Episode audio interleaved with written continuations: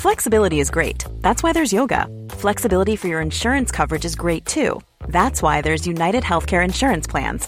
Underwritten by Golden Rule Insurance Company, United Healthcare Insurance Plans offer flexible, budget friendly coverage for medical, vision, dental, and more. One of these plans may be right for you if you're, say, between jobs, coming off your parents' plan, turning a side hustle into a full hustle, or even missed open enrollment.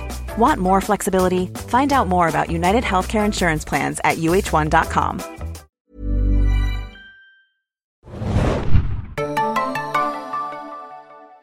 Hallo und herzlich willkommen, liebe Zuhörer und Zuhörerinnen, zu einer neuen Ausgabe des Junkies Podcast. Dieses Mal sprechen wir über Better Call Saul, genauer die dritte Staffel der AMC-Serie, die hierzulande bei Netflix zu sehen war und gerade zu Ende gegangen ist. Wir, das bin ich, Felix, aka Cinnamon Böhmi.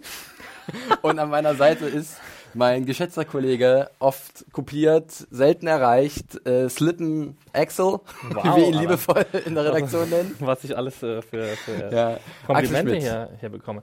Äh, ja, hallo, hallo, äh, danke, danke für diese schöne Einführung. Ja. Cinnamon, Cinnamon, Cinnamon Bun Böhmi. Cinnamon Bun Böhmi. ist, es dein, ist es dein größter Berufswunsch? Ja, irgendwie so, so Zimtröllchen verkaufen in La Mall. Das ist, das ist the dream. Ja. Der Dream, von dem auch Martin Luther King sprach. Ich habe ja noch nie Cinnamon Bun, das Original noch nie gegessen, aber in Südafrika gibt es auch so eine ähnliche Kette, da gibt es Cinnamon Bun. Ich habe mal im Urlaub in Dänemark die sind ja auch so Süßmäuler da, äh, mhm. sehr leckeres Zimtschnecken gegessen mit Vanillesoße und ah, das ist unser Zimtschnecken-Podcast, liebe Zuhörer. Ihr könnt uns auch dabei zusehen. Hallo, willkommen. Wir haben wieder einen kleinen Videostream, Livestream, nicht, nicht Livestream, eine Kamera aufgehangen. Vielleicht teste ich es auch mal im, im Sommerurlaub in den USA, wo ich tatsächlich auch durch Nebraska durchfahre, Ach, wo ja äh, sich Cinnamon Bun Jean aufhält. Und so spannen wir einen perfekten Bogen zum eigentlichen Thema, denn es soll natürlich nicht um mein Urlaub gehen. Es geht um den Urlaub von Axel Schmidt. Von dem hat er viel zu viel und den muss er endlich mal einlösen. Nein, wir sprechen, wie bereits erwähnt, über die dritte Staffel von Better Call Saul. Die ist jetzt am Dienstag, Montag in den Montag. USA und Dienstag bei uns zu Ende gegangen. Genau. Äh, mit der Episode Lantern. Mhm. Ähm, und wir wollen einfach mal ein bisschen darüber reden, denn äh, ich glaube, da geht es nicht nur mir so, Axel. Better Call Saul gehört definitiv mit zu den Besten, was das Fernsehen heutzutage so zu bieten hat. Und ähm, ist so. es ist so und du hast wir werden auch fleißig, nicht in Streit geraten. Wir werden in der Hinsicht nicht in Streit geraten, aber vielleicht in anderen Hinsichten. Schauen wir mal. Ja. Und ähm, wir werden halt so ein bisschen über die Highlights dieser Staffel sprechen, vielleicht auch darüber, warum, so geht's mir zumindest, die Staffel vielleicht die beste bisher war. Ich weiß nicht, was du da für eine Meinung vertrittst. Mhm. Ähm, so ein bisschen äh, gucken, warum das so war und sicherlich auch über das Finale sprechen, in dem nochmal einige spannende Sachen passiert sind und ähm, ja, die sicherlich auch für die Zukunft der Serie einiges bedeuten werden und was da zukommt, da werden wir ein bisschen spekulieren. Apropos Zukunft werden wir wahrscheinlich auch noch ein bisschen drüber reden, ja. wie es denn weitergeht, das stimmt. noch gar nicht äh, klar ist. Es ist noch nicht klar. Angeblich ist es irgendwie, ist es keine Frage des Obs, sondern des Wenn des Wanns, irgendwie habe ich gelesen. Also, mhm. dass definitiv eine vierte Staffel kommen soll, aber irgendwie ist man noch nicht äh, fest. verhandeln noch mit ja, harten Bandagen wahrscheinlich. Ich glaube, bei Sony haben sich, also Sony ist ja Mitproduzent von Better Call Saul, da hat sich irgendwas verändert an der Führungsspitze ja, und deswegen ähm, ist da gerade noch so ein bisschen ja, wird verhandelt, aber ich denke mal, im Normalfall sollte das weitergehen. Das wäre super weird, wenn es nicht weitergeht. Nee, das wäre sehr eigenartig. Und es wäre auch ein eigenartiges Serienfinale, wenn man das mal so schon mal vorwegnehmen kann. Ja, obwohl, ähm, wenn man das jetzt auch vorwegnehmen kann, mhm. äh, viele Entwicklungen ja auch so ein bisschen an eine Art Endpunkt gelangen. Also das ich würde sagen zum Beispiel, die, der Sprung von Jimmy McGill zu Saul Goodman ist jetzt nicht mehr allzu weit. Das stimmt. Wobei ich jedes Mal, ich kann mich erinnern, äh, bei den äh, älteren Staffeln, habe ich jedes Mal gefühlt so einen Punkt gehabt, wo ich dachte, jetzt sind wir jetzt, soweit. Ja. Jetzt kann es nicht mehr weit sein bis, bis Saul Goodman. Und jedes Mal war noch mal eine Stufe dazwischen, was ja auch ja. ein bisschen so das Markenzeichen der Serie geworden ist, die sich so unfassbar viel Zeit lässt für diese Entwicklung, aber diese Zeit auch fantastisch füllt. Ähm, kleine Vorabinformation, wir spoilern natürlich stark zur jo. dritten Staffel. Logisch, wenn wir darüber sprechen, dann wollen wir äh, uns nicht irgendwie eingrenzen. Wir werden natürlich auch explizit über das Finale sprechen und was da so passiert ist. Also wer das noch nicht gesehen hat, der macht am besten kurz Pause, mhm. schaut sich das guckt an, die ganze Staffel, guckt die ganze kommt Staffel zurück. und kommt zurück und äh, hört uns dann zu, was wir so dazu zu sagen haben. Ähm, ich würde mal mit einer allgemeinen Frage loslegen, Axel, äh, weil ich kann mich erinnern, äh, wir haben uns in der Vergangenheit auch sehr oft über Better Call Saul unterhalten. Ich glaube auch mal im Serientaxi oder so und das hat auch gerade so einen leichten Serientaxi-Vibe wenn ich das ja, mal so sagen darf. Ne? Das ist Guten einfach. ähm, du hattest mir mal erzählt, dass Better Call Saul für dich immer so eine Art Wohlfühlsee war, so eine, so eine Feelgood, dass du halt da immer wieder zurückkehren konntest und das war einfach wahnsinnig angenehm. Es waren Charaktere, mit denen man gern Zeit verbracht hat und es war auch wunderbar gefilmt. Ist das in der dritten Staffel immer noch so gewesen oder war da irgendwie ein neues Gefühl da? Es ist in der dritten Staffel immer noch so. Ähm, aber am Ende, gegen Ende hin, muss ich sagen, ist die Serie immer weiter auf Breaking Bad Territorium abgeglitten. Und es hat nicht nur daran gelegen, dass jetzt äh, Giancarlo Esposito zurückgekehrt ist als Gus Fring äh, und dass sowieso Mike schon immer eher im Breaking Bad Universum angesiedelt war, ähm, aber auch wie jetzt die Entwicklung um Chuck und Jimmy äh, zu Ende gegangen ist, zum vermeintlichen Ende. Es gibt manche Leute, die sagen, nee, er könnte noch leben. Ich glaube, dass er auf jeden Fall tot ist, aber ähm, wie sich das jetzt, wie das jetzt eskaliert ist, dass es wirklich jetzt eine Leiche gibt, äh, dass ein Hauptcharakter stirbt am Ende der dritten Staffel, das war schon ein ziemlicher emotionaler Schlag und ehrlich gesagt war ich auch nicht wirklich darauf vorbereitet, so als ich die Episode geguckt habe ähm, vor dem Review am Dienstag, da ähm, ja, habe ich, hab ich vieles erwartet, aber nicht unbedingt, dass jetzt ein Hauptcharakter stirbt. Und das war dann äh, doch ein ziemlicher emotionaler Magenschlag. Es war auch echt gut vorbereitet, fand ich. Äh, und, und auch die Szene vorher schon, in der Chuck irgendwie Jimmy sagt, dass er, dass er sich nie wirklich, ähm, dass er nie wirklich äh, sich um ihn, also er, war ihm nichts wert. Care for him, ja, genau, genau, ja, er war ihm nichts wert, genau. Und das war auch schon so ein Ding, wo ich gedacht habe, okay, krass, vielleicht war das jetzt die letzte Szene zwischen den beiden. Und ja. dann kam nochmal quasi dieser Freitod. Ähm, und da habe ich mir echt gedacht, so ja, okay, die ist jetzt richtig auf einen richtig düsteren Pfad gegangen. Es ist, es, ich fand es auch sehr spannend, gerade in dieser dritten Staffel, denn ähm, ich kann mich erinnern, dass irgendwann mal die Macher Vince Gilligan und Peter Gold gesagt haben, dass wenn Breaking Bad, habe ich letztens ein Interview gelesen, Breaking Bad so 70% Drama war und 30% Comedy, war halt Better Call Saul immer so ein bisschen das Gegenteil. Mhm. Aber jetzt in der dritten Staffel hat das halt so eine Wendung dazu genommen, dass halt von Beginn an so eine Art Bedrohung da gewesen ist, was ja irgendwie anfing ähm, am Anfang der Staffel mit dieser ähm, dubiosen Präsenz von irgendjemand, der Mike ans Leder will, was im Endeffekt dann äh, Gus Fring ist, der nicht direkt ans Leder will, aber den halt beobachtet hat. Ja. Dann hat sich dieser Konflikt zwischen den beiden Brüdern McGill so nach oben geschaukelt und wurde auch sehr hart geführt. Und generell war es ständig so ein Gefühl, auch die Sache mit Nacho und Don Hector, immer und als, mit würde, Irene, als würde irgendwas passieren. und mit Irene, die arme Irene, über die wir definitiv noch sprechen das war auch müssen. So brutal. Und es waren teilweise so, so herzlose und harte Sache mit drin in dieser Staffel, die das irgendwie mal ganz anders gestaltet haben, als das vorher der, der Fall gewesen ist. Und deswegen war ich auch etwas überrascht, wie ernst und tragisch das im Endeffekt alles wurde. Und vielleicht war das auch so ein bisschen das Geheimnis dieser Staffel, warum ich die so gut fand und warum die mich so krass in ihren Bann gezogen hat. Die anderen waren natürlich auch klasse, die beiden mhm. Staffeln davor. Aber diesmal war irgendwie mal ein ganz anderes Gefühl da, was ich sehr angenehm fand, so schlimm es auch teilweise gewesen ist. Ja, ich habe, ähm, ich habe, glaube ich, in den Reviews bis zur zweiten Staffel die Serie immer als Dramedy bezeichnet und jetzt äh, in dieser Staffel dann als Dramaserie. Mhm. Und äh, das, ich finde es auch vollkommen gerechtfertigt und ich habe auch immer gedacht, so ja, das ist halt der kleine Stiefbruder von Breaking Bad und von Anfang an hatte, haben ja so Spin-offs auch immer so ein bisschen ein Geschmäckle, ja, ja. In, in, Süddeutschland sagt, äh, dass sie halt irgendwie nicht, niemals so gut werden können wie das Original quasi. Und das war ja bei Better Call Saul, war es ja auch so ein bisschen das Problem, dass man nicht wusste, ob Bob Odenkirk oder überhaupt die, die Figur von Saul diese, äh, diese Main-Man-Rolle ausfüllen kann, wie Brian Cranston und Walter White.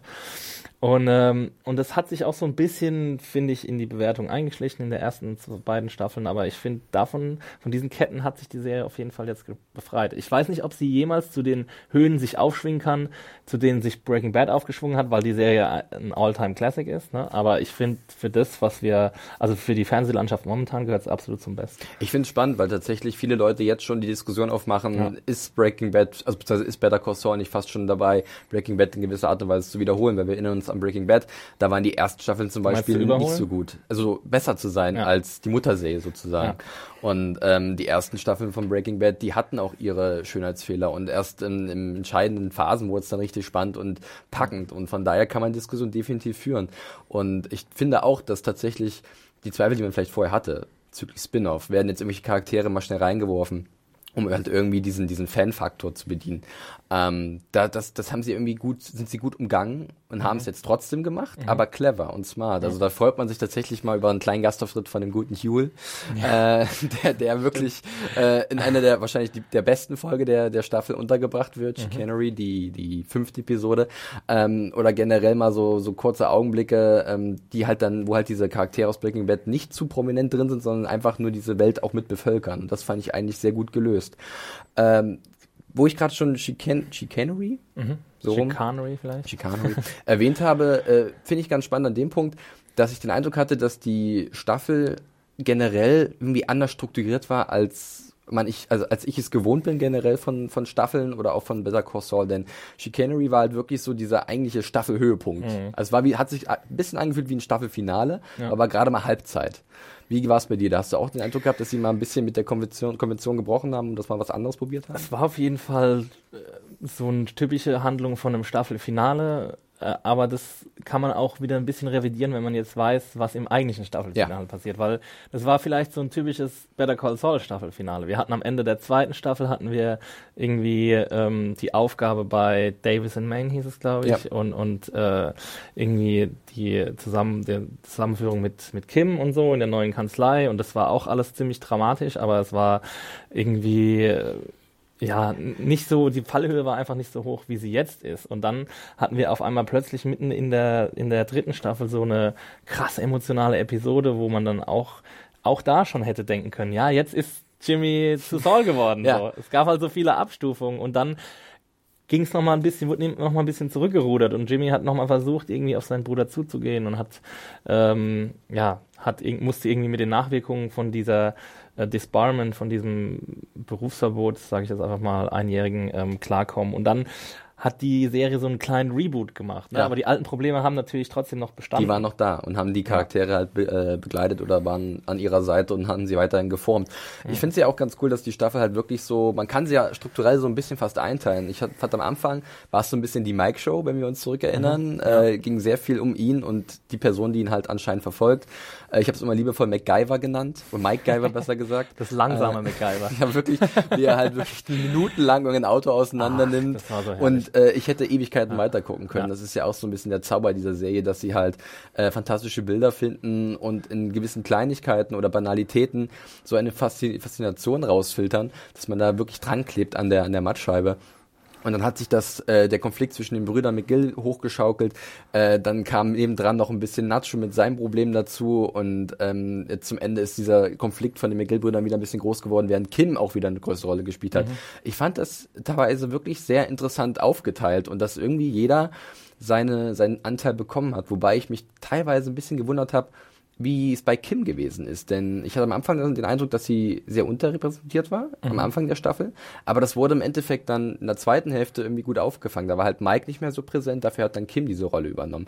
Hattest du ja. irgendwie den Eindruck, dass da ein Ungleichgewicht war oder Nee, ich fand, also ich fand ja Better Call Saul war von Anfang an eine Serie, die so ein bisschen, die sehr zweigeteilt war. Also vielleicht keine andere Dramaserie, die mir jetzt spontan einfällt, die so in so zwei Handlungsstränge aufgeteilt ist, was auch so ein bisschen das Spin-off-Problem ist. Und ja, bei Rectify in der letzten Staffel so ein bisschen der Eindruck. Das war aber auch dem Umstand geschuldet, dass halt Daniel von seiner Familie getrennt war. Ja, stimmt, das, das stimmt, da hast, da hast du auf jeden Fall recht. Ähm, aber da, da war es halt auch so ein bisschen durch die Geschichte von Breaking Bad mhm. bedingt, dass man halt eben auf so einen bestimmten Gleisen fährt und die dürfen die sich oder die können sich einfach, weil es die Story nicht hergibt, so oft überkreuzen.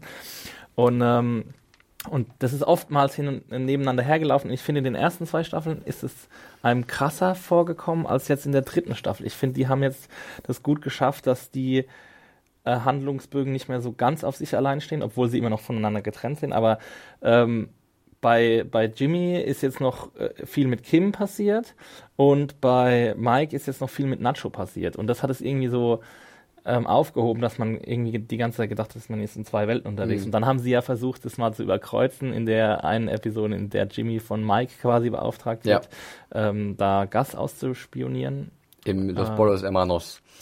Genau. Und das hat sich dann so ein bisschen so angefühlt, als sie, als dass sie gesagt hätten, ja, wir müssen jetzt halt eine Episode machen, wo die zwei sich mal über den Weg laufen, weil sonst vergessen die Leute halt einfach, dass die sich kennen. Ja, es war aber natürlich auch sehr äh, raffiniert inszeniert, wenn ich ja. mich daran zurückerinnere, wie halt Jimmy die ganze Zeit Ausschau hält für irgendwas, nach irgendjemanden, je nachdem. Ja. Und äh, man sieht halt in der Unschärfe des Hintergrundes ja. halt einen Gus Ring irgendwie Stimmt, die, war auch sein erster die, Auftritt, die, ne? Tische putzen und äh, das war schon clever gemacht. Also da lassen sie sich definitiv auch coole Sachen einfallen. Aber ich würde auch sagen, dass wirklich das Herzstück der Staffel definitiv die Gebrüder McGill gewesen sind mhm. und diese Beziehung, die wir halt jetzt zwei Staffeln lang äh, miterlebt haben und die dann halt in der dritten Staffel komplett eskaliert ist. Ähm, Soweit, dass tatsächlich ähm, sämtliche Tücher, Tischtücher zwischen den beiden zerschnitten wurden und ähm, Dinge ausgetauscht wurden, Sachen gesagt wurden, die man nie wieder zurücknehmen kann, die unfassbar verletzt sind, du hast es schon erwähnt, und wo man als Zuschauer auch da sitzt und denkt, wie kann man sowas seinem eigenen Bruder ähm, sagen und oder wie, wie konnte es so weit kommen? Und ich glaube, das hat mich auch so extrem fasziniert, dass halt über jetzt wirklich mehr als 20 Folgen diese Beziehung zwischen den beiden so aufgebaut wurde und gewisse Facetten beleuchtet wurden, ähm, ihre Rolle damals, als sie noch jung waren, wie die Mutter Jimmy wahrgenommen hat, wie sie Chuck wahrgenommen hat und dass mhm. Chuck nie die Liebe bekommen hat wie Jimmy, obwohl er wesentlich und seiner Meinung nach zumindest wesentlich fähiger gewesen ist in dem, was er getan Der hat. Bessere Menschen. Ja, und, und ja. was natürlich auch wahnsinnig subjektiv ist, diese, diese Einschätzung von sich selbst.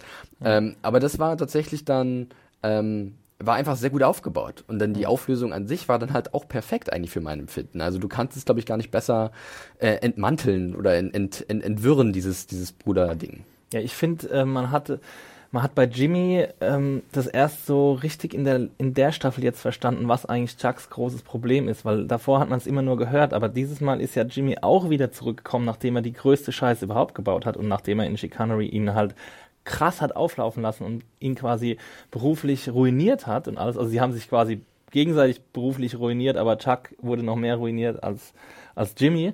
Aber dann kam er quasi wieder zurück und hat ja wieder versucht, ein Friedensangebot zu machen und so. Und das hat mich dann irgendwie dran erinnert, was Chuck immer gesagt hat, dass er immer gesagt hat, ja, Jimmy, das ma oder das sagt er auch in der Szene dann, ja, du kommst immer wieder zurück, immer wieder, wenn du irgendwas zerstört hast, kommst du zurück und setzt irgendwie quasi diese Mine auf mhm. und er glaubt ihm auch, dass er das wirklich ernst meint, dass Jimmy sich wirklich entschuldigen will. Und wenn wir, wenn wir eins wissen von Jimmy, dann, dass er perfekt Minen aufsetzen kann, also genau, irgendwie irgendeine halt Rolle spielen kann. kann einfach. Und, und da habe ich das dann, hat man das dann so richtig verstanden, was eigentlich Chucks großes Problem mit seinem Bruder ist, weil er hat ihn schon immer rausgehauen. Und wir haben auch diese wunderbare Cold Open in der, in der letzten Episode, wo, wo wir die beiden noch sehen, wie sie wirklich ein inniges Verhältnis haben. Und dann haben wir in den vergangenen Staffeln Rückblenden gehabt zu Szenen, wo Chuck Jimmy halt aus dem Gefängnis rausgehauen hat und alles. Oder wie er ihm halt auch den Job verschafft hat in diesem Postraum äh, genau. da bei Hamlin äh, in der Kanzlei. Ja. Und äh, und dann ist irgendwann einfach, äh, war das, war das Fass halt voll und vor, vor allem mit, ich meine, mit der, mit der Gerichtsszene ist ja klar, mit diesem, diesem Betrug, den Jimmy da gemacht hat, dass, also dass man davon sich nicht, jetzt nicht so schnell erholen ja. kann, das ist ja total nachvollziehbar, aber in Jimmys Welt ist es halt nicht so ein Riesending, weil er auch nie so eine riesen Reputation hatte. Er wollte sie vielleicht, aber er wusste nicht, wie man da hinkommt, weil für ihn war immer der einfachere Weg der, der, der wichtigere. Ja. Oder oder vielleicht hat sie auch ein bisschen mehr Spaß gemacht, so diese ganzen Betrügereien Vielleicht hat ihm auch so ein bisschen die Verantwortung gefehlt. Also er hat sie nicht wahrnehmen müssen, wie zum Beispiel Chuck, der vielleicht immer dachte, ich bin der ältere Bruder, ja. ich bin derjenige. Also es hängt alles an mir, weil Jimmy wird uns niemals, wird der Familie niemals irgendwie helfen können. Oder war immer der, der immer sein Ding gemacht hat. Und einer muss irgendwie diese, dieses Vermächtnis vielleicht der McGills weiterführen oder halt ein bisschen Stolz bringen den Eltern. Ja. Und dadurch hat er sich auch selbst diesen Druck vielleicht auch gemacht. Und Chuck ist tatsächlich auch eine extrem spannende, äh, extrem spannender Charakter in dieser Staffel. Also noch mehr Fall. als vorher. Ja. Ähm, eine extrem tragische Figur, eine Figur, die von vielen Menschen gehasst wird. Ja. Und das versteht selbst Schauspieler Michael McKean ganz gut. und es gibt genug Momente, wo ich auch sage, was ist das für ein unfassbar unsympathischer Mensch. Ja. Aber ganz ehrlich, als er dann dann wirklich in Chicanery da sitzt oder ähm, als er jetzt in der letzten Folge verabschiedet mhm. wird aus seiner eigenen Firma, das tut weh. Und das finde ich auch wieder äh, extrem gut, dass halt dieses Mitleid in uns äh, irgendwie geweckt wird, diese Empathie für einen Charakter, der uns doch so oft extrem unsympathisch präsentiert wurde, aber dennoch fühlen wir bei ihm mit und ähm, ich weiß nicht, wie sie es machen, aber es funktioniert. Ja, ambivalente Charakterzeichnung, ja. Leute, das ist was ist ich immer predige. So ist es. So ist Man es. braucht es einfach, äh, die, die größten äh, Serien, die haben das einfach Tony Soprano, Walter White, das sind alles äh, die Mörder und Arschlöcher, aber du willst trotzdem, dass sie irgendwie gewinnen. Und bei Chuck ist es irgendwie so, er ist halt ein Arschloch und er hat Jimmy reingeritten, aber man versteht halt auch total, wo er herkommt. So. Er man ist halt auch arrogant und er versucht es mit den falschen Mitteln und er hat viel zu viel Stolz und er kann irgendwie nicht von seinem hohen Ross runterkommen, wie man ja auch in der Szene mit Howard gesehen hat, ähm, wo er zu hoch gepokert hat, ja. quasi. Ähm, und, und, und er weiß, äh, ja, er kann quasi nicht aus seiner Haut raus, aus dieser besserwisserischen Haut irgendwie, kann er einfach nicht raus. Ähm, aber gleichzeitig ist er halt ein extrem einsamer Mensch und hat halt alle verloren, die ihm jemals was bedeutet da haben. Da reicht schon so ein kleiner Blick auf die, auf seine Ex-Frau, die ihm Besuch kommt, besuchen kommt zwischendurch, ja. oder seine ehemalige, äh, ich glaube, es war seine Frau sogar ja. gewesen, richtig, ne?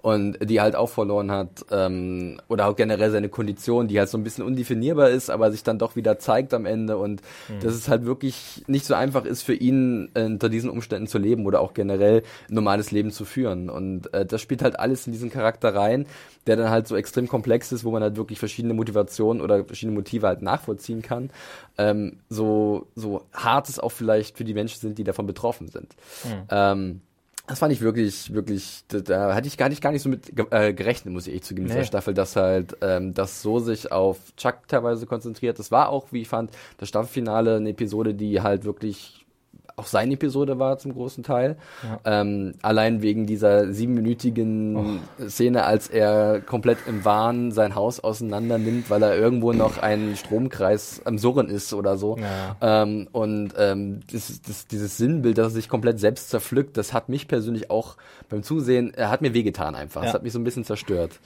Und, äh, ja, und dann noch die brillante Regie äh, dabei. Also das haben wir ja sowieso, ist ja sowieso ein Aushängeschild von, von Better Call Saul, war ja schon bei Breaking Bad so. Aber diese fantastische visuelle Umsetzung und er sitzt überhaupt sein, seine Wohnung, wie die immer ähm, belichtet war, das war echt, ähm, das hat halt auch nochmal wieder gespiegelt, dass er halt so ein einsamer Charakter ist, der halt in der Dunkelheit lebt, ja. also im wahrsten Sinne des Wortes.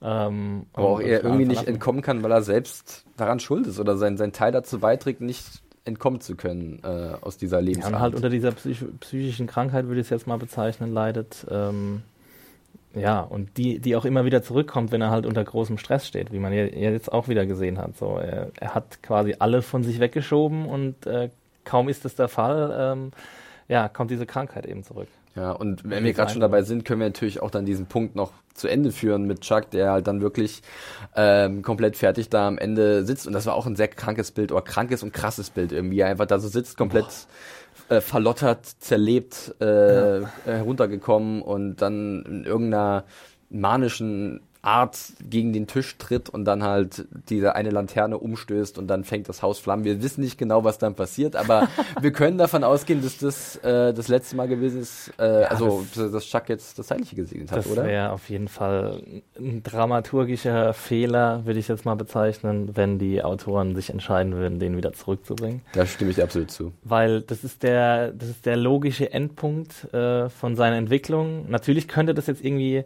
überleben, aber es ist ja auch wichtig für die quasi sagen wir mal die endgültige, vielleicht ist es auch nicht die endgültige, die end endgültige Wandlung von Jimmy zu Saul, dass er eben jetzt auch diesen krassen Verlust hat. Absolut. Einfach. Und dass er, ähm, ja, dass er nicht nur diesen Verlust hat, sondern auch den Verlust von seinem aufgebauten Business mit den Senioren und sowas. Das, das hat er ja auch verloren in der Episode. Und das sind alles so, so ähm, Elemente, die ihn quasi noch schneller auf diesen äh, noch dunkleren Pfad schicken werden. Ich glaube ja auch, dass, also für mein Empfinden muss er auch dann sterben, Chuck. Äh, es ist einfach so, und dass das natürlich auch dann nicht nur aufgrund der Sache, dass der Jimmy nicht mehr mit seinen älteren Senioren da seine, seine ähm, Sachen da macht, sondern ja. dass zum Beispiel auch die Beziehung äh, zu Kim noch mehr darunter leidet, weil sie war ja dann sozusagen mit dafür verantwortlich, dass Chuck so zum zu, zu Fall gebracht wurde. Mhm. Und ähm, das hat, glaube ich, auch in gewisser Art und Weise sie so ein bisschen beschäftigt. Sie hat sich auch dann wahnsinnig überarbeitet und ähm, ich denke, da ist irgendwas in ihrer Psyche auch so ein bisschen mit äh, Mitleidenschaft gezogen worden, weil sie war ja eigentlich immer ein herzensguter Charakter, ein ehrliche, eine ehrliche Haut. Und, ja, sie äh, mochte auch Giselle ganz gerne. also diese, diese, diese, dieser Einfluss von Jimmy oder das allem, was er, was er getan ja. hat, ähm, das färbt, glaube ich, auf sie ab, also das, das beschäftigt sie. Und wenn jetzt halt diese Nachricht kommt, dass Chuck tatsächlich in einem Feuer ums Leben gekommen ist, was auch immer, ähm, dann, dann äh, haben wir die, nächst, die nächste Phase in der Wandlung von äh, Jimmy zu Saul, dass halt jetzt die Beziehung zu Kim vielleicht dann die, das nächste sein könnte, was halt langsam zerbröckelt. Das ist auch echt eine spannende Frage und deswegen muss die Serie auch weitergehen, finde ich, weil das ist ja wirklich auch die, also die spannendste Frage finde ich ist jetzt gerade, was ist, was passiert in der Beziehung von Kim und äh, Jimmy, weil wir ja aus Breaking Bad, ich meine, wir wissen es nicht hundertprozentig, aber wir können uns denken, dass er wahrscheinlich mit ihr dann nichts mehr zu tun hat. Und jetzt, wo wir gesehen haben, was mit Chuck passiert, ist es ja auch echt, äh, muss man nochmal mehr Angst um sie haben, weil es könnte halt eben auch wirklich sein, dass der, dass die Figur ähm, stirbt und auch ähm, mit Jimmys Zutun, also vielleicht auch nicht unbedingt absichtlich, aber es könnte natürlich sein, dass, ihr, dass sie ein tragisches Ende ereilt. Und, ähm, man hat schon mit unseren Herzen gespielt in dieser äh, dritten Staffel, als sie dann plötzlich diesen, wirklich diesen plötzlichen Unfall hatte, ja, wo ich, ich habe halt wirklich die Folge gesehen, so, was, ist, was ist jetzt gerade passiert? Um Gottes ja. Willen. Und es war wirklich bei mir wahrscheinlich auch so eine Art Sekundenschlaf. Ich habe den Moment nicht mitbekommen, war auch ja. super smart geschnitten das einfach. Ein äh, Schnitt, ja. Und ähm, wo ich dann auch schon dachte, um Gott, das war wieder so eine Art, äh, diese Szene wurde, da gab es ein Foreshadowing zu dieser Szene, mhm. schon in dieser Episode, war glaube ich die neunte. Ja. Ähm, und im Endeffekt dieser Unfall ist auch wieder so ein Foreshadowing für das, was eventuell auch noch passieren könnte. Und das ja. kann ja da Costa auch ganz gut, dass sie halt überall immer so kleine Hinweise einstreuen oder kleine Referenzen einbauen. Ja, glaub, Jimmy hat ja auch oft gesagt, dass, ähm, dass es gefährlich ist bei Chuck, Chuck im Haus mit dem offenen Feuer, mit den Laternen und so. Es gab auch tatsächlich, als Mike am Anfang der Staffel ins Haus gegangen ist, ein paar Fotos gemacht hat, wo man sich mhm. gefragt hat, warum braucht, er die, braucht Jimmy die, war dann im Endeffekt für diesen Gerichtsfall. Ja. Aber da gab es ein Bild, da hat man diese Laterne auf so einem Zeitungsstapel stehen sehen. Genau dasselbe mhm. Bild, wie sie am Ende stand wo sie runtergetreten wurde, wo ich dann auch gestern dachte, also entweder, es, es muss natürlich beabsichtigt sein, weil das ist komplett durchkalkuliert bei denen, das ist das Spannende. Irgendwie. Die Assis, ey, die können es einfach. Die planen alles, diese verdammten Hunde. Ja, ich will gar nicht sehen, deren Storyboard und so und das visuelle Board, äh, die, die, ähm, der Writers Room mit irgendwelchen Tafeln. Genau, dann wahrscheinlich für jeden einzelnen Shot. Wie so, so ein Massenmörder, äh, rote Fäden überall, den bringe ich als nächstes um und da müssen wir ja. hin. Aber sie haben ja auch Zeit. Also sie erzählen ja auch eine relativ kurze, äh, einen kurzen Zeitraum ähm, und, und haben immer jede Woche irgendwie eine knappe Stunde auszufüllen und ähm, da, da bleibt halt Zeit für solche Spielereien. Aber die sind mir auf jeden Fall, äh, also sind mir sehr, sehr lieb, muss ich sagen. Auch ja. wenn ich, wenn wir Mike irgendwie zusehen. Salz in der Suppe. Auf jeden äh, Fall. Ähm, Aber du hast gerade was Interessantes gesagt, und zwar dieses Ding, dass wir ja eigentlich wissen, was mit Jimmy passiert irgendwann. Ne? Ich glaube, das ja. kann man fast jede Better Call Saul Staffel kann man darüber diskutieren. Wir haben ja eine Ahnung, in welche Richtung es gehen muss und dass am Ende, wer am Ende nur übrig ist, wenn wir halt wirklich Saul Goodman in Breaking Bad kennenlernen. Und da ist niemand außer Francesca, seine, seine, seine Anwaltsgehilfin. Und Joel. ja, genau, und Joel. Äh, ja. Also aus seinem direkten Umfeld. Ähm, ich bin gespannt, ob wir vielleicht noch Bill Burr sehen jetzt in Better Call Saul. Der hat ja den anderen ähm, Handlanger gespielt von ihnen. Ich weiß, ich, ich, ich, wollte ja, ich wollte ja, ich, ich hab, ich, ich versuche mich so selbst dagegen zu wehren, zu wollen, dass ja, die ja, ganzen ja, Charaktere sehen, aber ich will sie alle sehen jetzt. Wenn sie gut eingebaut sind, ich will jetzt Hank Schrader sehen. Gut machen. Das hat jemand unter der Review gesehen. Das, das wäre ja auch voll gut möglich, dass man Hank Schrader, den, den DEA-Cop, einfach irgendwann mal sieht. Aber wir merken, es ist nicht schlimm, dass wir wissen, wohin die Reise hingeht. Ne? Nee, es ist komplett egal. Plot äh, ist eh zweitrangig. Plot ist, wie sagt man schön, der Weg ist das Ziel. Eine ganz alte Regel, egal wo man sie anwendet, ob jetzt Film, äh, Fernsehen, Bücher, Hörspiele, keine Ahnung, was ja. auch immer. Äh, das Leben. Das, das, Leben, ja. Oh, das ist so tiefsinnig. Axel ja, wahnsinnig. Fast Gänsehaut. Bei 30 Grad Gänsehaut. Ja, schön wär's.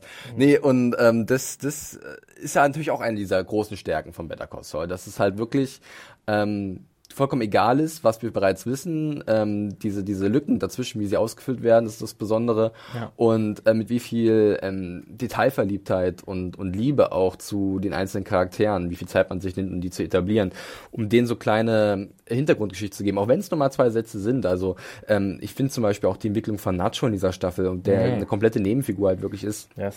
ähm, sehr spannend und, und äh, auch tatsächlich äh, etwas unerwartet, dass er dann noch so eine große Rolle in Anführungszeichen bekommen hat, ähm, um halt seinen eigenen Vater zu beschützen vor den fiesen Fängen von Don Hector. Obwohl er, glaube ich, in den ersten fünf Episoden nur gecredited war und ke fast Stimmt. keine Auftritte hatte. Genau. Ich glaube, in dem in der ersten Gastepisode hatte er dann so einen kurzen Auftritt, wo er in der Tür stehen durfte und sowas und, und Protection für Hector sein konnte. Aber jetzt in der zweiten Hälfte haben sie es dann quasi äh, wieder gut gemacht und es ist ja auch nicht ganz einfach mit der Struktur von Better Call Saul. Aber absolut, muss ich dir zustimmen, die Sache mit Hector jetzt auch. A lot can happen in the next three years. Like a chatbot may be your new best friend. But what won't change? Needing health insurance. United Healthcare Tri Term Medical Plans are available for these changing times. Underwritten by Golden Rule Insurance Company, they offer budget-friendly, flexible coverage for people who are in between jobs or missed open enrollment. The plans last nearly three years in some states, with access to a nationwide network of doctors and hospitals. So for whatever tomorrow brings, United Healthcare Tri-Term Medical Plans may be for you. Learn more at uh1.com. Wir wussten, wir wissen, dass er im ähm, Rollstuhl landet aus Breaking Bad. Ähm, wir wissen auch, dass Nacho in Breaking Bad keine Rolle spielt. Ähm, ja, er spielt keine Rolle, aber er wird einmal ja erwähnt. Also er könnte erwähnt worden sein. Also zumindest wird Ignacio, Ignacio ja. erwähnt, ne? Von, ähm, genau. von, äh, von Saul. Ähm, Aber er, er, taucht natürlich nicht auf, das stimmt schon. Ähm, nur so ein paar Henchmen. Genau. Äh, der, der Typ, der vom Bo Boxcutter getötet wird in der Staffel und glaube ich noch irgendein anderer Dude, der mir jetzt gerade nicht Ja, ja, aber ich weiß, was du meinst. Der, der SUV-Fahrer auf jeden Fall, der genau. von Gas. Ja, genau. Die tauchen auf jeden Fall auch. Aber ähm, ja, ist natürlich ähm, spannend zu sehen, wie es jetzt mit Nacho weitergeht. Äh, und die ganze Sache mit Hector äh, und auch mit Gus Fring, dass er wieder aufgetaucht ist und so, das haben sie schon, schon alles echt gut gemacht. Und auch wie Gus Fring so äh, so eingeführt wird und, und wie er allein mit Blicken auch agiert, wie jetzt im Finale hat man es nochmal gesehen, wie er diese, diese kleine Medikamenten, mit dieses Döschen einfach nur anguckt. Und, und er weiß es. Also ich habe das Gefühl, er weiß, dass, dass Nacho irgendwas getan hat. Ist ja, mein Eindruck. Also, also halt, Gus Ring durchschaut das sofort. Er hat zumindest einen sehr starken Verdacht, ja. sagen wir es mal so. Also ich gehe mal auch davon aus, dass er, dass er, dass das jetzt alles kein Zufall war und so. Ähm, aber nee, es ist ist gut gemacht. Ähm, kann man eigentlich nicht anders sagen. Nee, auf jeden Fall. Auch ja. äh, ich erinnere mich da gerne an äh, die Episode Slip, glaube ich, zurück, äh, die in mehrerer Hinsicht perfekt benannt wurde. Zum einen, weil Jimmy da diesen einmal schön aufs, aufs, aufs Maul ja. fliegt in diesem komischen Musikladen und ja. äh, natürlich, dass Nacho dann dieses Döschen, was du gerade erwähnt hast, äh, in den Anzug von Don Hector äh, reinfallen lässt und da, also dass man so einer Szene so eine extreme Spannung aufbauen kann. Äh, ich bin, glaube ich, äh, immer so sekündlich an meinen Fernseher näher rangerutscht und gesagt, jetzt packst du, Junge, das packst du, irgendwie packst du es. Ja, diese, diese, diese Liebe zum Prozess, die auch schon ähm, Breaking Bad ausgezeichnet hat, die aber auch zum Beispiel The Wire auszeichnet, dass du halt irgendwie so scheinbar Sachen, die in andere alltägliche sehen, Sachen oder sowas. Ja. Alltägliche Sachen oder Sachen, die in anderen Serien einfach abgehandelt werden. So, mhm. ja, der hat halt dem seine Pillen ausgetauscht, passt doch. Und so, und dann hat, so hat er ihn umgebracht. Und dann wird es halt irgendwie mit einem Satz erklärt. Und hier wird einfach eine ganze Character Arc darauf verwendet. Also, ist ja wirklich, glaube ich, der ganze Handlungsbogen von Nacho geht in dieser Staffel einfach nur darum, dass er äh, nicht will, dass, dass Hector ähm, die, die, äh, den Laden seines Vaters quasi äh, miss, missbraucht als Drogenumschlagspass genau. und dann äh, versucht, ihn umzubringen. Und da trainiert er in einer schönen äh, Trainingsmontage, ja, wie er halt das perfekt da reinwirft und so. Genau. Aber ich stelle mir das auch so witzig vor, wenn ich mir das Drehbuch angucken würde von irgendeiner Episode, zum Beispiel eine der ersten, wo halt äh, Mike das Auto auseinander nimmt, dass da so drin steht, Mike untersucht das Auto. Seite 15, Mike untersucht immer noch das Auto. Genau. Und dann sehen wir halt wirklich minutenlang, wie er halt jeden, jede Schraube lockert, jede Öffnung dreimal überprüft. Ähm, und und äh, du denkst, komm, da ist irgendwas. Komm, du hast es gleich, Junge. Und du bist halt mhm. komplett dabei. Und ich glaube wirklich, dass dieses Minutiöse, dass du halt, was du gerade erwähnt hast, dieser Prozess, mhm. dass der so banal er wirkt, erstmal, wenn der nur geschrieben ist oder nur einfach nur ein Satz ist, wenn du ihn wirklich gut filmst, wenn du den ähm, auch einfallsreich filmst. Bei, bei Mike generell hast du teilweise Aufnahmen, ähm, da, da gab auch eine jetzt in den letzten Folgen, ja, die, die, die, die, Laufschuhe, ja. ja, wie er halt diesen Drogentransport da ähm, ja anschwärzt. Anpudert. Ja, anpudert, genau. Äh, das ist äh, absurd nichtig gefühlt, aber es ist großartig verpackt, als wäre es wirklich ein riesiger, riesiges Ding. Und das ist, das schafft, glaube ich, schaffen wenige Serien, so wie Better Call Saul. Man kann, man kann vielleicht sagen, dass es eine Serie für Regisseure ist, hm. so, weil, weil wahnsinnig viele Szenen auch wortlos auskommen.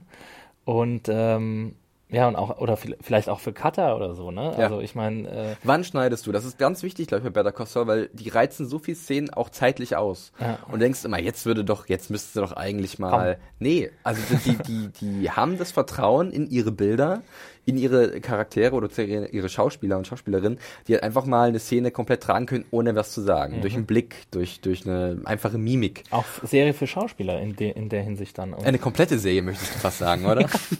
ja, also es kommen viele Leute, ja. viele Kreative kommen äh, voll auf ihre Koste. Vielleicht außer die Autoren. nee, natürlich die auch, aber es sind ja auch wahnsinnig witzige Dialoge. Ich meine, wir haben über die ganze Sache mit, mit ich weiß nicht, ob du noch äh, bei, bei Nacho bleiben willst, aber Gerne. die ganze äh, Sache mit mit, äh, mit Jimmy und Irene. Äh, die haben ja noch auch noch gar nicht besprochen. Ähm, nee. Achso, so meinst du? Ich dachte, hast du was zu ja. Nacho? Nee, dann lass uns also. ganz gerne, wir können Nacho gerne kurz hinter uns lassen. Ja. Beziehungsweise mit meinen letzten Worten dazu, dass Bitte. ich glaube, Die Luft wird dünner für ihn, ich weiß nicht. Äh, wenn man mal so in die Zukunft blickt, wenn tatsächlich Gus Fring ihn durchschaut hat, könnte er jetzt Nacho eventuell nutzen für seine Zwecke. Die Verbindung, die, die du schon erwähnt hast, zwischen Nacho und Saul, die in Breaking Bad angeblich irgendwie bestand, weil er da ihn mal namentlich erwähnt hat, könnte auch darauf schließen, dass vielleicht Nacho mehr mit ihm da zu tun bekommt und vielleicht so eine Art, nicht direkt Handlanger, sondern eine Kontaktperson wird. Ja, es ich glaube, also er hatte, er hatte die Befürchtung in Breaking Bad, dass, dass Nacho äh, den, dass Ignacio Ignacio den Auftrag gegeben hat, ihn quasi in die Wüste zu verschleppen. Mhm. Und also er lässt dann nur kurz den Namen Ignacio fallen, ob er die geschickt hat oder was ja. weiß ich. Und ähm, und daran, äh, ja, daran kann man ja erkennen, dass er quasi Angst hat vor diesem Ignacio. Also wenn das überhaupt Nacho ist. Aber ja. ich, ich denke ja. mal, diesen Fisch, den lassen sie sich nicht entgehen, weißt du? Vin, Vince Gilligan, das war natürlich, das wusste er damals natürlich noch nicht, dass es einen Spin-off geben wird. Aber wenn er jetzt das Ding vor sich liegen hat, dann muss er das ja eigentlich auch ausnutzen. Und deswegen hoffe ich einfach mal drauf, dass uns Nacho noch ein bisschen erhalten bleibt. Und es kann ja sein jetzt, dass Hector, wenn Hector jetzt irgendwie außer Gefecht ist, was er ja ist, ähm, dann, äh, dann muss ja Nacho irgendwo unterkommen. Und es ja. kann ja gut sein, dass Gas ihn aufnimmt. Ich es kann auch nicht. sein, dass eventuell Nacho dann so erstmal den Hector-Posten übernimmt und das ja, ist natürlich klar, die Zusammenarbeit zwischen ihm und Gas ist wahrscheinlich ein bisschen, also Hector ist ja wirklich sehr aggressiv Gas gegenüber und will sich überhaupt nicht darauf einlassen, auf diese neue Vertriebsart seines Produktes und äh, es sieht in ihnen ja wirklich einen großen Konkurrenten. Das wurde ja auch in einer kleinen Szene mit Don Eladio, an den sich vielleicht noch manche, mhm. manche noch erinnern, aus Breaking ja. Bad, äh, nochmal gezeigt, wie verfeindet eigentlich äh, Hector und Fring sind, beziehungsweise Hector, wie sehr ihn hasst. Fring ist ja relativ das lässt sich nicht anmerken, dass er ihn hasst oder so, sondern er weiß, wir sind, wir versuchen hier Geld zu scheffeln und da müssen wir zusammenarbeiten. Aber Hector hat ja auch Max ermordet, den Geschäftspartner von Fring. Ich frage genau. mich jetzt gerade nur, aber das war vor den Ereignissen, die wir gesehen haben. Das müsste, das, ja, das war in Breaking Bad, da sah er ja auch relativ jünger aus, Gus ja. Fring, glaube ich. Also das war noch ja, vor stimmt. den Sachen. Das war, das war, so. Ja, weil genau, das ist der Unterschied zwischen Flashback. den beiden, zwischen Hector und Gus, dass eben der eine, der ist halt immer Profi, immer Geschäftsmann. Er lässt sich nie was anmerken. Deswegen hat er wahrscheinlich auch Hector gerettet, ne? Dass er halt nicht ähm, vor ähm, Juan Bolsa heißt er, glaube ich, Bolsa, der, ja. der Emissär von, ähm, von Don Eladio, dass er vor ihm halt eben nicht so aussieht, als würde er den jetzt verrecken lassen wollen, sondern dass er sofort hinein. Wir sind ein Team und gemeinsam genau. können wir viel Kohle machen. Ja, und äh, das fand ich schon spannend. Was, was die andere Erklärung äh, war, die ich dafür ge äh, gelesen habe, ähm, dass er ihn rettet, ist quasi, dass er, ähm, dass er ihn selbst umbringen will, hm. um sich rächen, äh, zu er rächen sagt ja, glaube ich, äh, auch in dieser Staffel, war es diese Staffel, dass äh, der einfache Tod für Don Hector zu wenig ist. Wird ja. zu wenig. Also Eine Kugel, glaube ich, ist zu genau. wenig. Ja. Und ähm, das ist da noch und von daher ist aber auch diese Idee, dass halt, wenn jetzt Don Hector wirklich jetzt schon im äh, Rollstuhl landet, komplett gelähmt und nicht mehr in der Lage, sich auszudrücken, dass das vielleicht schon die größte Strafe wäre, die sich ja. halt Fring für ihn ausdenken kann, dass er halt wirklich nur noch so eine leblose Hülle ist, er kriegt noch alles mit, ja. aber sein Leben ist nicht mehr lebenswert und dass er dann vielleicht auch das Ziel erreicht hat oder so. Stimmt, ja, das, das wäre wär, wär eine gute Erklärung. Aber das, das wird man, das wird man sehen. Ähm, so viel mhm. zu äh, Hector Fring und Nacho und mhm. jetzt können wir gerne auch über eine der herzzerreißendsten ja. Geschichten des Jahres im, im Fernsehen oder im TV-Bereich sprechen und zwar über Poor Irene, ja, ja die arme äh, Miss Landry das ist, ist es, glaube ich, ne? Ähm, das ist echt Wahnsinn. eine harte Nummer, die ähm, Jimmy da abzieht. Ja, äh, wir, wir kennen Irene als eine, aber als die Hauptklägerin eigentlich in dem mhm. Fall äh, gegen Sandpiper. Sandpiper Crossing. Crossing, genau, dieser Altenpflegeverein, der mhm. äh, seine äh, Senioren und Seniorinnen äh, ausgenutzt hat, beziehungsweise sie nicht korrekt behandelt hat. Wie Zu teuer, glaube ich. Genau, also einfach nur das, übers Ohr gehauen. Ja. Und Jimmy hat sich für die stark gemacht und ja, irgendwann in dieser Staffel äh, kriegt er so mit, wenn die sich jetzt einigen würden, dann kriege ich 1,2 Millionen und dann wären meine Geldsorgen weg, weil das müssen wir auch sagen. Ähm, Jimmy mit seiner äh, Aus, mit dem Aussetzen seines Anwaltsdaseins. Goodman Productions ja, läuft nicht so runter. Wirklich, da nagt er am Hungertuch. Er muss irgendwie die Kohle zusammenkriegen, versucht irgendwie seine Werbespots unterzubringen, was, wo auch das erste Mal wirklich der Name Saul Goodman dann richtig fällt ja. äh, in dieser Serie. Ähm, was witzig ist, aber natürlich auch wahnsinnig traurig irgendwie, weil man sieht ihn niedergeschlagen in irgendwelchen Park, auf irgendwelchen Parkplätzen sitzen. und jetzt sieht er hier eine Möglichkeit, an Kohle zu kommen und nichts ja. knapp. Ja, ja, und der Plan, den er dann sich ausdenkt, also da dachte ich, wie, also was für ein Monster er eigentlich ist, ja. Da hat sich auf einmal, Chuck war so weit oben, dann ging Chuck wieder ein bisschen runter, ging Jimmy nach oben. Ich dachte, wie kannst du diese armen alten Frau aus Anton, ihr ihre Freundinnen nehmen, äh, sie, sie, alle gegeneinander ausspielen ähm, und, und also als dann dieses Bingo-Spiel war und Irene auch noch gewinnt nach fünf Ziehungen sie steht da drum. Ich war fertig oh. mit den Nerven. Das, äh, das tat mir wirklich Und unter leid. der Review haben es tatsächlich Leute verteidigt, dass es halt gar nicht so schlimm war von Jimmy und dass er, da, dass sie doch trotzdem ihr Geld bekommt und so. Und ich meine, irgendwie, also man kann schon sagen, dass HHM natürlich auch hochgepokert haben, ja. weil sie gedacht haben, sie können mehr Geld raushauen. Aber Jimmy, ich meine, man, man kann ja sagen, die, diese armen Omis, die haben jetzt nicht mehr so allzu lang zu leben, vielleicht noch eine Dekade oder so. Ja, lieber den Spatz in der Hand. Ne? Genau.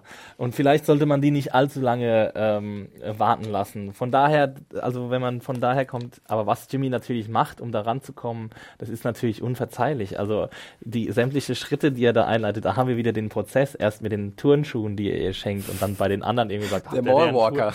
Genau. Ich laufe mal hier so lang hier. Wo komm. ich kurz dachte, sind wir eigentlich gerade, sind wir gerade wieder im Flash Forward, weil er jetzt in der die, Mall ist? Die Mall sah verdammt nach der ja, ähm, hier in, Nebraska Mall aus. Genau, und da dachte ich, alter krass, das wäre ja, also irgendwie hätte ich es auch cool gefunden, so, ja. mal wieder einen Flash Forward zu sehen, aber ähm, Aber sind die nicht so immer wirklich nur am Anfang jeder Staffel? Ja, ja. Ja, ne, von daher. Schon, ja von daher wäre es halt außer der Reihe gewesen und es war ja auch immer schwarz-weiß. Mhm. Also von daher. Aber ich habe halt gedacht, Gut, Better Call Saul, die erlauben sich halt sowas. Ich glaube, die Erinnerung, also die, die, diese, ähm, das, was es ausgelöst hat, das Bild von dieser Mall war, glaube ich, bei vielen Leuten so. Äh, ja. Wir haben doch am Anfang der Staffel äh, Cinnamon War Jean. natürlich auch beabsichtigt. wenn man, äh, Mal wieder komplett geplant, ja. dieser Lümmel. ja. ähm, nee, und dann auch, wie, wie er es dann durchzieht. Es hat natürlich wieder Spaß gemacht, dabei zuzugucken, was, was macht er denn jetzt eigentlich? Und dann hat, hat er die, die Bälle irgendwie beschwert mit einem mhm. Magnet und was weiß ich. Und da hat man schon gewusst, okay, es hat was mit Bingo zu tun.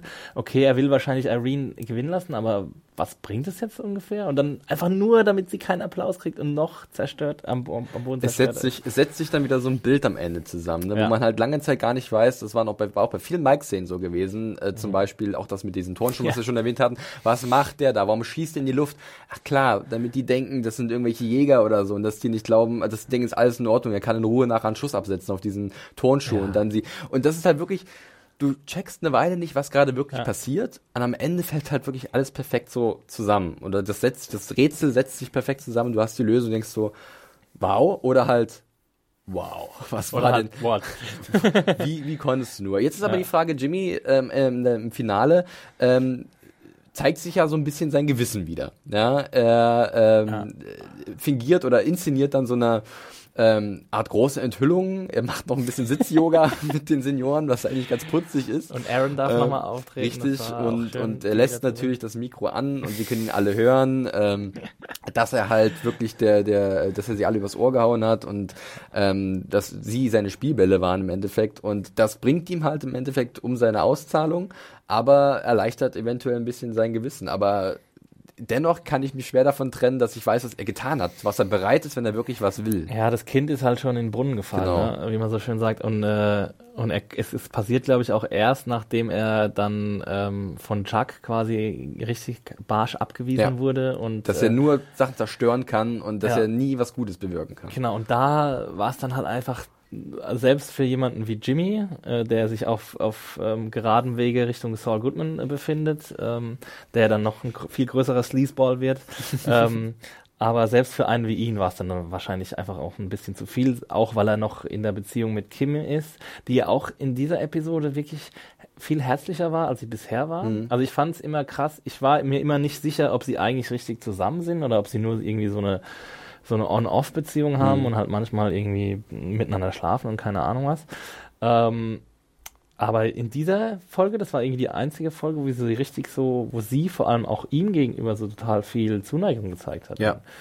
Und das fand ich ein bisschen überraschend so. Aber das fand ich halt auch irgendwie cool, dass, dass, dass man dann auch so Ambivalenzen drin hat, dass er halt eben doch noch nicht ganz auf der dunklen Seite ist und dass sie auch vielleicht doch irgendwie ja. noch, noch bei ihm sein will, auch wenn er irgendwie so viel Scheiß Aber jetzt, wo du es gerade sagst, finde ich auch, äh, ist es vielleicht auch möglich, dass halt, ähm, er sieht halt Kim und dass sie halt wirklich mit einem blauen Auge im wahrsten Sinne davongekommen ist. Ja. Das hätte wesentlich schlimmer ausgehen können. Und da gibt sich eventuell auch da die Schuld für ihre Über Überarbeitung, ähm, dass sie sich halt vielleicht auch das mit Chuck sehr zu Herzen genommen hat und sie dann auch in so eine Art Abwärtsspirale geraten ist und immer mehr arbeiten wollte und irgendwie versuchen wollte, das, das mit Chuck hinter sich zu lassen. Und deswegen erkennt er vielleicht, dass er selbst daran Schuld trägt und äh, will auf irgendeine Art und Weise Wiedergutmachung leisten. Also um sein sein Gewissen zu erleichtern oder Reue zu zeigen. Mhm. Und äh, dementsprechend verzichtet er dann halt auf die Kohle. Aber es ändert halt nichts daran, dass wir halt gesehen haben, was er wirklich tut, um das zu bekommen, ja. was er will. Und ähm, dass das eventuell jetzt wirklich nur wieder so ein, so ein kleiner Schritt nach oben ist, bevor es dann wirklich wieder eher bergab geht. Das äh, kann sehr gut sein. Also äh, wir wissen ja alle, wo es endet, aber äh, es ist trotzdem, meinetwegen können noch ein paar Rück, Rück, Rück, Rückschritte kommen, äh, bis, bis er dann vollends dann am Ziel angekommen ist. Ähm, also ich, ich traue den Jungs auf jeden Fall noch einige Staffeln zu, äh, um, um das das zu zeigen. Ich, ich, bin ja mal gespannt. Wir gehen jetzt mal von aus, dass wirklich die vierte Staffel bestellt wird. Die ja. werden sich irgendwie demnächst einigen und dann gibt's die Meldung. Ähm, und äh, da bin ich ja mal gespannt, wie sie es wirklich weitermachen. Wir haben ja vorhin schon so ein bisschen drüber gesprochen mit äh, Chuck, dass äh, wenn er tot ist, was das für Folgen haben könnte. Ähm, es ist aber auch so, dass Jimmy jetzt ein Jahr lang nicht als Anwalt arbeiten darf und wir haben jetzt, glaube ich, einen Monat davon Zeitsprung. gesehen. Ja, und jetzt, was auch schon die Runde macht halt im Netz, ist das Thema Zeitsprung und das ist natürlich auch ähm, interessant, weil Zeitsprünge, die bringen immer große Veränderungen mit sich und sind auch nicht allzu einfach, hat Better Costa bisher auch noch nicht wirklich gemacht. Ähm, wir müssen eigentlich irgendwie unmittelbar da einsetzen, wo wir jetzt aufgehört haben, finde ich zumindest, um ja. sofort diese, diese, diese Konsequenz zu sehen. Wobei ich ihnen auch zutrauen würde, dass sie vielleicht ähm, das Ende einer Beerdigung zeigen. Weißt du, so klassisch Better Call Saul, weil mhm. sie spielen ja mit unseren Erwartungen. Du kannst ja auch sagen, mhm. dass das Finale auf einmal plötzlich zu Ende war, wo viele gedacht haben, kommt so was ganz Großes? Nein, es endet eher auf einer kleinen, aber nicht wirklich kleinen Note. Es ist ja trotzdem ein Riesenmoment gewesen, aber es war ja. halt vielleicht nicht dieser große Schockmoment wie in Chicanery oder so. Es war jetzt keine richtige Explosion oder Genau, so. ähm, aber die braucht es halt auch nicht. Und äh, Better Call Saul hat das ja auch perfektioniert, dass sie so, so wirklich so kleine Momente mhm. riesengroß aufbauen können. Und ich habe dann auch so ein Bild von meinem Kopf, dass halt irgendwie Jimmy im schwarzen Anzug ins Auto steigt und nach Hause fährt. Und das ist alles, was wir sehen ja. von, von, der, von, von dem Tod zu Chuck oder so. Und dass es dann da weitergeht. Das aber ich weiß nicht, was kannst du dir vorstellen? Nee, dann wäre es kein Zeitsprung, aber. Ja, ich denke jetzt auch nicht, dass wir irgendwie direkt äh, in die brennenden Ruinen schneiden am Anfang der dritten Staffel. Ähm, weil wir haben ja, also wenn sie es beibehalten, oder am Anfang der vierten Staffel meine ich, wenn wir es beibehalten mit diesen Flash-Forwards, dann ist es ja immer so eine kleine Einführung, die einen nicht so direkt in, das, in die Handlung stürzt, sondern erstmal zeigt, was macht eigentlich Cinema und Gene gerade und dann wird man ja so quasi reingeeast in die Handlung und dann ist es immer schwierig, so einen Crash-Cut zu machen, mhm. irgendwie quasi direkt zu der oder direkt dort weiterzumachen, wo es aufgehört hat. Deswegen gehe ich auch davon aus, dass wir irgendwie vielleicht ein paar Stunden oder ein paar Tage später, nachdem er das erfährt, ähm, einsteigen. Und, ähm, und dann muss völkerrechtlich richtig wahrscheinlich irgendwie ein Zeitsprung kommen, außer sie machen halt jetzt noch ein anderes Side-Business auf von ja. ihm oder sowas. Ich glaube ja auch, dass tatsächlich dann ähm, Ree Seahorn, oder Shehorn, wie auch immer man sie richtig ausspricht, ich weiß es jetzt Musst gar nicht. Biane fragen, der hat ja, sich schon stimmt, interviewt. Die hat ein Interview, könnt ihr nochmal nachgucken. War glaube ich zur zweiten Staffel oder so, hat er mit ja. äh, Michael McKean und Ray, Ray ist es, Ray ne? Seahorn. Ray Seahorn. Ja. Äh, kurz gesprochen. Ähm, nee, ähm, dass sie prominenter noch in Erscheinung treten wird, weil bisher ging es ja wirklich auch sehr viel um diese Bruderbeziehung zwischen Jimmy und Chuck. Ja. Und da Chuck nicht mehr existiert, ähm, wäre es halt einfach nur konsequent, dass halt diese Beziehung mehr in den Fokus rückt und wir halt sehen, wie die vielleicht ein bisschen halt leidet oder halt in die Brüche geht oder auch nicht oder wie sie gut auseinandergehen, wie auch immer. Ähm, und das würde mich auch freuen, weil Ray Shion, Sihon, Ray, Ray Ray. Ray Ray, äh, ich nenne sie jetzt nur noch Ray Ray. Ich hoffe, ich habe sie ja, auch nochmal irgendwann im Interview und dann, hey Ray Ray. ähm, das, das, weil, weil ähm, ich finde sie halt wirklich äh, liefert halt auch hervorragend ab, also eigentlich wie jeder, der da mitspielt. Ja. Äh, und ähm, von ihr möchte ich natürlich auch gerne mehr sehen und auch vielleicht in einer noch zentraleren äh, Rolle. Bring back Victor with a K und Giselle. Gib mir das Spin-off. Wir irgendwann nochmal Howard dann sehen werden, weil jetzt ist ja eigentlich die Verbindung komplett weg, oder?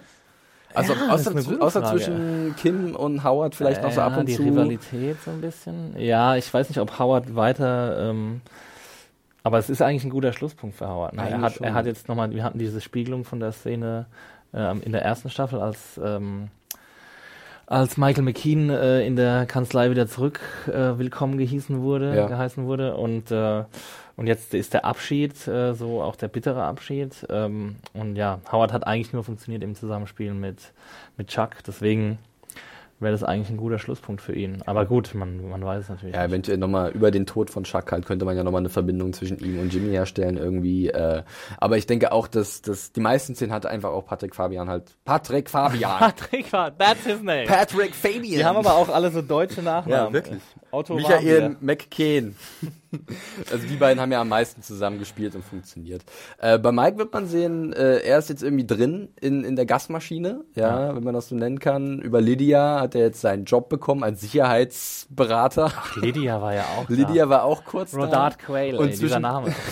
und zwischendurch hat man tatsächlich auch äh, die Wäscherei gesehen, unter der ja, dann stimmt, stimmt. das äh, Labor äh, von ah, das war schon alles sehr gut. Es war gut verschachtelt auf jeden Fall. Und ihr merkt schon, wir haben gar nicht viel Schlechtes über diese Serie zu sagen. Nee. Also es war jede Woche für mich persönlich eine Freude, da reinzuschauen und äh, mich einfach zurückzulehnen und ähm, ja, irgendwie das zu erleben, weil ich muss auch ehrlich zugeben, ich liebe Better Call Saul dafür, dass es so eine kleine Serie ist, weil heutzutage haben wir auch viele Serien, die extrem groß angelegt sind, die halt ja. sich mit äh, riesigen Problemen beschäftigen, die uns auch gerade beschäftigen, persönlich, ja. ob es jetzt politisch ist oder gesellschaftlich relevant oder so. Und Better Call Saul ist wie so eine eigene kleine Welt, in der jetzt irgendwie nichts mehr äh, existiert als diese Charaktere und das, was sie tun. Und von daher ist es immer ganz angenehm, dahin zu flüchten, weil es ist vollkommen egal, was für Riesenprobleme gerade die Welt beschäftigen. Es geht einfach nur um die Figuren und ihre Leiden oder ihre ihre, ihre Ziele.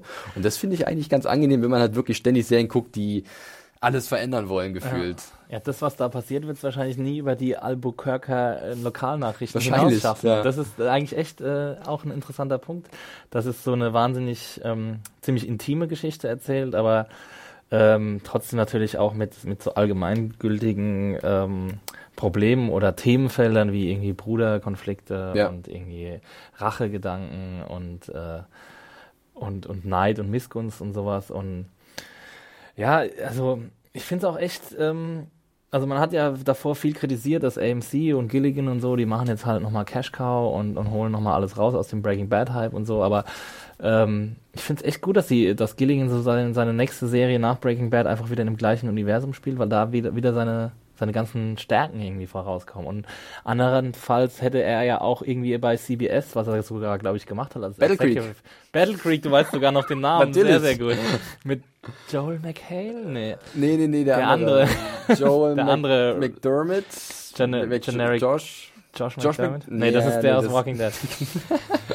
ähm, naja, Generic White Guy ja. halt, ne? Patrick Fabian war es nicht. genau. Ähm, ja, und das, das war halt nix und jetzt ist er da wieder unterwegs und, und jetzt soll er da mal noch schon zwei Staffeln machen oder drei Staffeln meinetwegen. Und, äh, und was kommt dann? Fix it, Mike? Handyman Mike? Ich weiß es nicht, aber wenn es so weitergeht und wenn das auf so einem Niveau abläuft, dann können sie gerne noch, noch mehr Spin-offs produzieren. Ähm, ja, solange ich, ich Mike an irgendwas schraubt, ist alles gut. ich würde mich jetzt nur, glaube ich, freuen, wenn es jetzt ein bisschen schneller in Richtung Crime Life gehen wird für Jimmy mm. und sowas. Also, da ist noch so viel möglich. Ja. Ich habe auch ein Interview gelesen, dass sie sich gewundert haben, wie langsam sie vorangekommen sind. Sie hätten so. niemals gedacht, dass ähm, sie bei äh, Staffel 3 erst jetzt da sind, wo sie sind. Also es war irgendwie das schneller. Ist ein gutes Zeichen. Es eigentlich, war eigentlich schneller geplant, ja. dass das Ding mit Chuck irgendwann passiert. Ich glaube sogar klar. am Ende der ersten oder Anfang der zweiten Staffel oder irgendwie so. Und äh, dass sie halt anscheinend selber so viel Spaß daran haben, diese Lücken zu füllen. Ähm, ja. Und sich generell, das ist ja auch bei Vince Gilligan bekannt, ähm, bei Breaking Bad haben die sich auch oft so in kleine Sackgassen ja. geschrieben. Ob sie es jetzt wollten oder nicht, mal vollkommen dahingestellt. Aber dann waren sie, standen sie vom Problem. Und dann haben sie halt diese Story gebreakt, wie man so schön ja. sagt. Sie haben die Story irgendwie versucht zu lösen, eine Idee zu entwickeln, eine coole Idee, die auch Sinn ergibt, ähm, die mit den, mit, der, mit den Charakteren irgendwie zusammenpasst, weil die sind ja alle unfassbar smart und das muss ja dann irgendwie auch wirklich dann funktionieren. Und den Eindruck habe ich jetzt oft auch hier und sie finden immer wieder einen guten Weg. Und ja. ähm, jetzt hat auch, glaube ich, der, der Autor oder die Autorin, glaube ich, ist eine sie, äh, Jen Hutchinson, ja. hat jetzt auch gesagt, keine Ahnung, was wir jetzt gemacht haben Ende der, der dritten Staffel. Mal gucken, was in der vierten passiert. Wir werden die Story irgendwie wieder zusammen erarbeiten und schauen wir mal, wie wir da wieder rauskommen. Und das finde ich eigentlich auch einen sehr interessanten Ansatz, der ungewöhnlich für meine Begriffe ist. Ja, weil viele Leute, glaube ich, auch davon ausgehen, zumindest bei so Prestige-Serien in Anführungszeichen, dass alles vor, vor, vornherein ja. geplant ist und so und dass die wissen schon in der ersten Staffel, was sie in der fünften machen wollen. Genau, so. oder was in der was was in der fünften Episode der dritten Staffel passiert ja. oder sowas. Das ist genau perfekt. Ja. Nein. Und das, aber ich glaube auch, dass es bei Breaking Bad ein Extremfall ist. Also die Serie ist auf jeden Fall berühmt Denke dafür, auch, aber ich meine, was dabei rauskommt, ist natürlich ein Argument für sich, ne? Also, aber dann musst du halt auch so Leute haben wie Gilligan und Gould und die ganzen Leute, die da beschäftigt Tommy Schnauz. Tommy Schnauz natürlich, Mit dem never forget Namen Tommy überhaupt. Schnauz. ähm, und ja, ey, also ich finde, das ist eine eine sehr, sehr äh, wohlstimmende Nachricht, dass sie, dass sie dachten, sie wären schon viel, viel weiter, weil das, das heißt, dass sie noch ziemlich viel Story in sich haben. Ja. Und, ähm, und ja, wie gesagt, gib mir fünf, sechs Staffeln von der Sache und ich bin zufrieden. Die goldene 5, 6, ja, ja genau. die Drehe. Dann kommt sie in den Pantheon von Axel Schmidt, der krass, großen Serien. Ja. Aber ja. sind auf einem guten Weg auf jeden Fall. Auf jeden also Fall die Staffel hat echt, äh, die war, war schon richtig gut. Na gut. Und sah auch genauso gut aus wie immer. Ja. Jedes Mal. Ich möchte, bei jeder Folge kann ich mir fünf Wallpapers draus machen. äh, das ist der Wahnsinn. Hast du auch gemacht bei Twitter? Wirklich. teilweise also gesehen. Also da, da, da, da, läuft mir das Wasser im Mund zusammen. Also wie ein Bild so schön aussehen kann. Ähm, ich werde versuchen, äh, wenn ich durch New Mexico fahre, ähnlich schöne mach, Bilder zu schießen. Über WhatsApp bitte, aber ein bisschen angeschrägt. Machst du noch einen Filter drüber? Ich hole mir auch so zehn Karton oder Schuhkartons mit so roten Schuhen und dann versuche ich die auf irgendwelche Stromleitungen hochzuballern. Sehr schön, da freue ich mich auf jeden Fall drauf. Ja, ähm, ja das war sie auch schon, unsere Besprechung zur dritten Staffel von Better Call Saul. Wir haben nicht viel auszusetzen an dieser perfekten Serie. Ich, es tut uns leid. Also, eigentlich tut es mir nicht leid, weil äh, es ist einfach ein wahnsinnig gutes Ding. Ja, und jeder, der es nicht kennt und trotzdem das jetzt hier gehört hat, der soll es sich angucken und äh, einfach genießen und die Details äh, verschlingen und ähm, die Liebe zum Detail auch genießen, die äh, Gilligan, Gould und Koda an den Tag legen und was sie halt auf die Beine gestellt haben. Ähm, hoffe, wir hoffen und wir denken, es geht weiter und ähm, dann dann ist alles gut. Dann sind wir auch wieder dabei. Dann sind wir auch wieder dabei. Ja, wunderbar. ähm, ja, das war unser Podcast. Ähm, wir bedanken uns für eure Aufmerksamkeit und weisen wie immer darauf hin, dass ihr uns natürlich auch eure Meinung zukommen lassen könnt. Entweder ähm, in Form eines Kommentars unter der News zu diesem Podcast oder auf YouTube, wo äh, das Video zum Podcast erscheinen wird. Hier, Kamera, wir haben dich nicht vergessen. Wir haben wenig auf dich geguckt, aber wir haben dich ein bisschen vernachlässigt. Das ist nicht schlimm. Aber ich kann auch ein bisschen mit euch flirten, wenn ihr. Okay, während Axel mit euch flirtet, äh, Babyface Axel, oh, hör auf, hör auf. Bei mir äh, regen sich Dinge, die sich nicht regen sollten. Aha. Aha. Okay, ich muss hier raus, Leute. Ihr könnt uns aber natürlich auch euer Feedback oder generell eure Gedanken zu Better Call Saul über den äh, Mailweg äh, uh, zuschicken ähm, über die Adresse podcast.serienjunkies.de. Und wenn ihr dann immer noch einen anderen Weg sucht, um uns zu belästigen, dann geht ihr einfach auf Twitter und sucht da äh, Schmidis äh, Account auf, sein hm. Handle, der Max. da heißt Max Dielecht. Max Dielecht. Äh, ich bin at John Ferrari auf Twitter und da könnt ihr natürlich uns auch eure Gedanken mitteilen oder generell irgendwas hinterlassen. Auf der Türschwelle des Glücks. Irgendwas hinterlassen. genau. Äh, ja, das war's. Ich bedanke mich bei Axel. Es hat mir sehr viel Freude bereitet. Vielen Dank für die schöne Moderation. Ja, äh, sehr gerne immer wieder. Wir hören uns demnächst wieder. So viel sei verraten. Ihr kriegt gar nicht mehr genug von uns. Wahnsinn. Äh, ich sag noch nicht was, obwohl ich werde es wahrscheinlich gleich auf Twitter verkünden. Wir sitzen morgen schon wieder im Podcaststudio bei sengender Hitze. ich bin jetzt schon komplett Grad, durch. Ja, äh, ja, und sprechen über eine Serie, die uns vielleicht Abkühlung verschafft, weil sie in eisige Gefilden spielt. Ja, da ist der Wunsch der Vater des Gedankens. Ah, da, da bin ich gespannt, weil da könnten wir uns ein bisschen mehr zanken. Also ich bin nicht komplett pro dieser ah, Serie. Ich bin auch nicht komplett kontra, aber komplett lass mal ein bisschen streiten. Lassen wir uns, wir streiten uns dann morgen. Wir hören uns auf jeden Fall dann. Macht's gut und bis dahin. Tschüssi. Tschüssi. Ciao.